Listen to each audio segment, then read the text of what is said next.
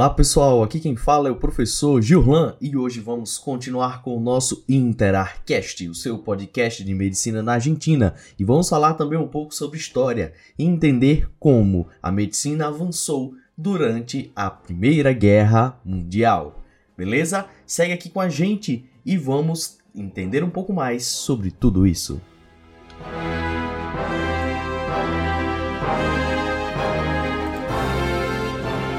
Todo mundo está cansado de saber que os períodos das guerras, além do terror que todos nós também conhecemos, foram capazes de trazer diversos benefícios e avanços para a medicina.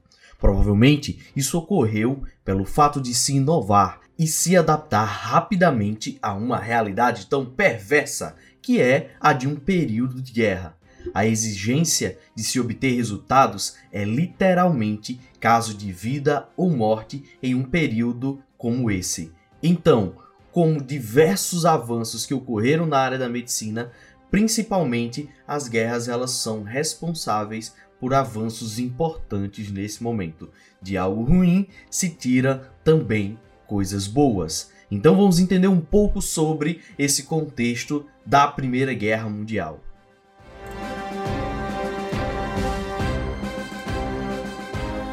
Durante a Primeira Guerra Mundial, que durou de 1914 a 1918, a medicina progrediu em diversos aspectos. Foi uma luta e tanto contra os danos causados por novas armas de fogo e munições, além do uso indiscriminado de gases e outros produtos químicos e contra também infecções.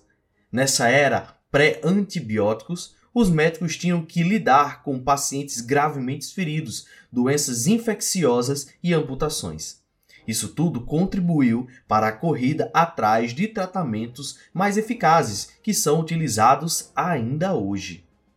Naquela época, os principais inimigos não eram apenas os militares do campo oposto, mas sim os microorganismos que infectavam os ferimentos, causando bacteremia e sepse, levando o paciente, por exemplo, à morte. Ainda não havia antibióticos específicos para combater essas doenças. Foi quando Alexandre Fleming começaria uma busca por esses agentes extremamente impulsionado pelo grande número de óbitos ocorrido por esses processos infecciosos durante a guerra. Com a teoria dos germes e as causas de infecções já bem estabelecidas, a Primeira Guerra Mundial se tornou o primeiro conflito desse tamanho em que mais militares morreram em batalha do que de causas não violentas como doenças contagiosas, infecções bacterianas e fome. Foram aproximadamente 13 milhões de vidas perdidas apenas em combate e mais outras 7 milhões por causas secundárias. Grandes desafios médicos durante essa guerra foram batalhas contra o tétano e a febre tifoide. Foi durante todo esse período que várias coisas foram acontecendo e ajudando nesse processo. A primeira coisa que aconteceu foi a questão do transporte motorizado.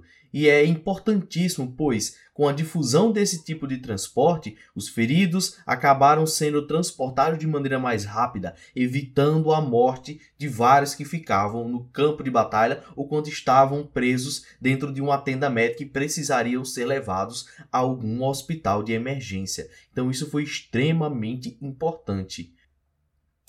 Outro ponto importante disso foi o uso extensivo da radiografia. Ele também se difundiu com o uso do próprio raio-x, que permitiu que equipes médicas localizassem projéteis e estilhaços no corpo dos soldados, para que acontecesse uma retirada rápida, se é que fosse possível nesse contexto de loucura e de caos. Armazenamento e transfusão de sangue também foi extremamente importante durante a Primeira Guerra Mundial.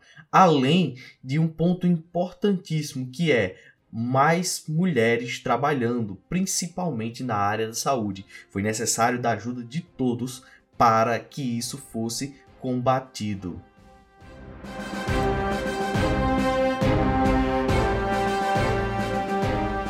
O fim da guerra coincidiu com a pandemia da influenza, a chamada gripe espanhola, que acabou atingindo muita gente na Europa e isso foi causado por inúmeros fatores devido a aglomerações, desnutrição e fatores que levaram à questão vinculada a toda a pobreza que se instalava na Europa nesse período. Então, em 1920, a pandemia ela já tinha retirado mais do que o dobro de vidas que aconteceu, por exemplo, durante os combates da Segunda Guerra. E a gente vai ver que isso vai ser importante para a nossa segunda parte.